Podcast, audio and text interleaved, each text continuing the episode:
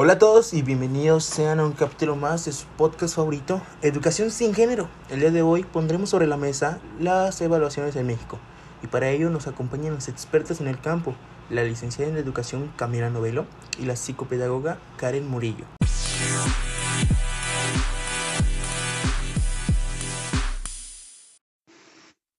Muchas gracias compañero por invitarnos el día de hoy. Espero poder aportar un poco sobre este tema. Lo mismo digo, trataré de resolver todas las dudas que surgen. Pues bien, para introducir el tema es importante definir tres conceptos claves. La evaluación, la calidad educativa y la política de evaluación. Según la definición del autor, Salazar 2015 define la evaluación como un proceso mediante el cual se intenta determinar el valor de una cosa o persona o el grado de cumplimiento de determinados objetivos. Pero ya definiendo el concepto un poco mejor, la evaluación se entiende como un proceso que se usa para determinar de manera sistemática el mérito, el valor y el significado de un trabajo, alguna capacidad intelectual, física o de alguien en función a ciertos criterios respecto a un conjunto de normas. Asimismo, la calidad educativa es un constructo que contiene un conjunto de condiciones tangibles y no tangibles de diversas naturalezas y que garantizan que su interrelación el buen funcionamiento de una institución educativa. En cuanto a la política de la evaluación, son planes de acción gubernamental orientados al desarrollo de proyectos, en este caso educativos, con apoyo de diversas instituciones.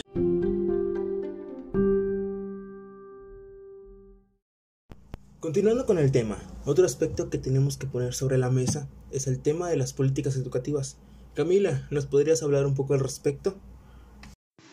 Más que nada, para hablar sobre las políticas de devaluación, primero tenemos que abordar las políticas educativas, de las cuales aquellas que se encuentran incluidas dentro de las políticas públicas de cualquier país, y las cuales tienen como finalidad establecer medidas y herramientas que pueden garantizar la calidad educativa. Vaya, eso es bastante interesante, teniendo en cuenta que para que se genere una nueva política educativa se requiere un vasto proceso y pienso que se involucra una amplia cantidad de pruebas para estos. Exactamente como dices, para formar alguna nueva política educativa se requiere de un conocimiento por parte de quienes son responsables de su diseño y elaboración.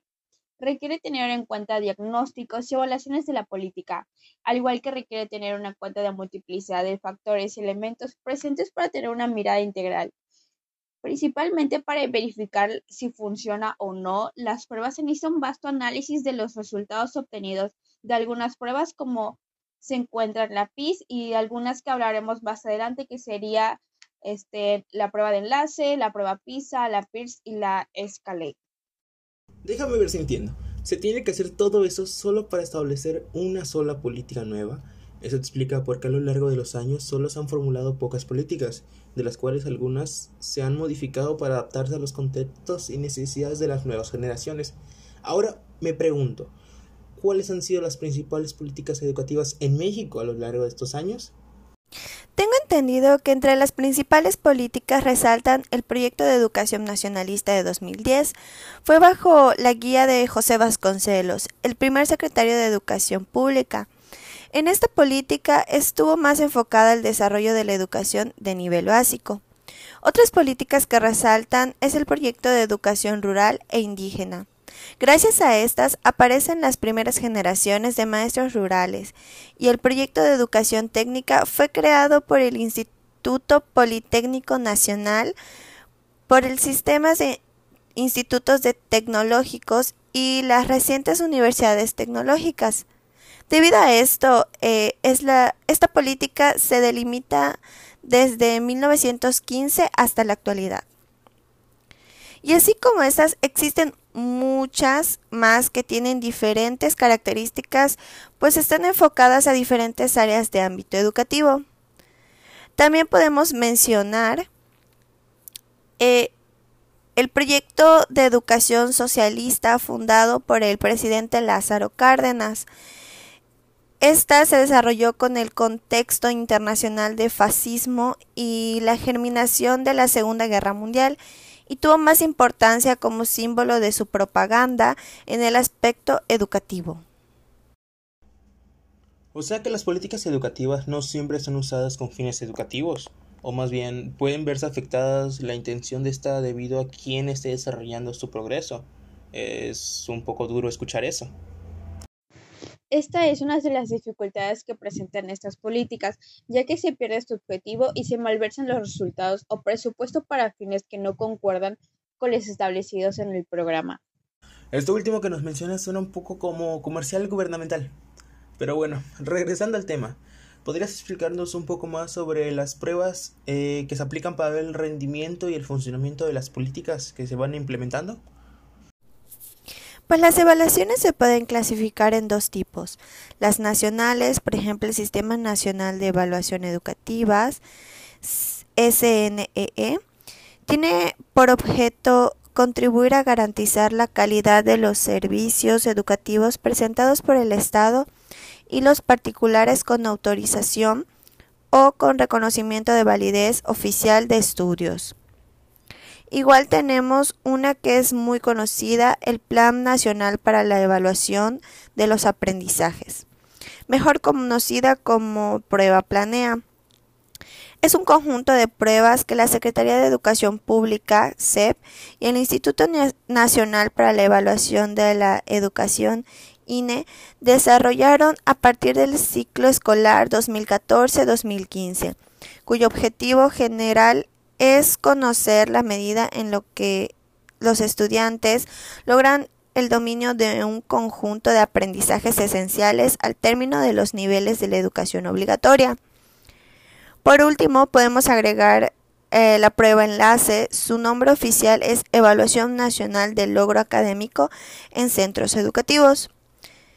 Esta se aplica en todas las escuelas de educación básica del país para obtener información diagnóstica del nivel de logro académico que los alumnos han adquirido en temas y contenidos vinculados con los planes y programas del estudio vigente.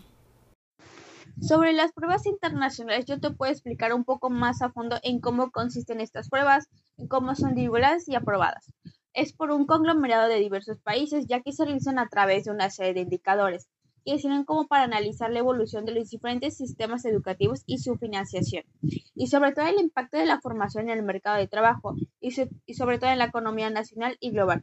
La INE es quien se encarga de administrar y organizar todo en lo que a México se refiere. Y pues entre las principales evaluaciones internacionales tenemos a la OECD, que es la Organización para la Cooperación y el Desarrollo Económico, la prueba PISA, que es un programa internacional sobre la evaluación de alumnos, la prueba PIRS, que es el estudio internacional sobre el progreso en comprensión lectora, la TALIS, es el estudio internacional sobre la enseñanza y aprendizaje, y la SCL es el estudio europeo en competencias lingüísticas. Igual hay un diverso de pruebas que igual se llevan a cabo, pero pues por el momento son estas como que las más importantes a lo que se refieren pruebas internacionales.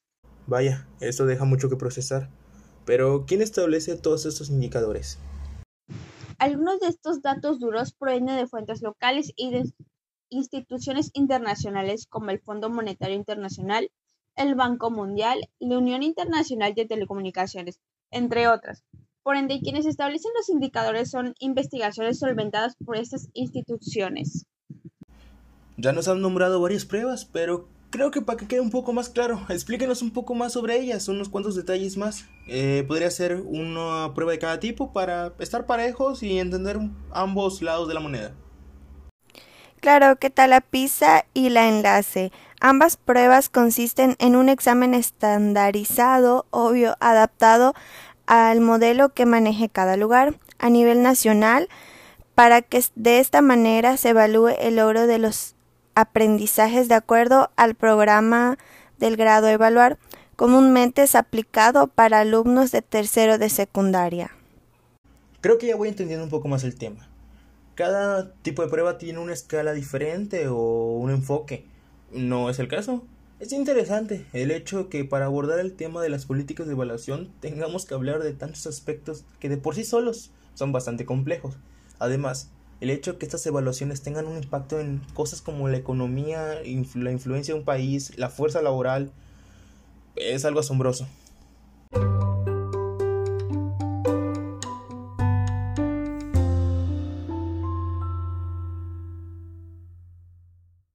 Pues bien, esperamos que les haya quedado un poquito claro la gran importancia e impacto que tienen las políticas de la evaluación en la educación tanto para los docentes como para los alumnos, como para el personal administrativo de las instituciones.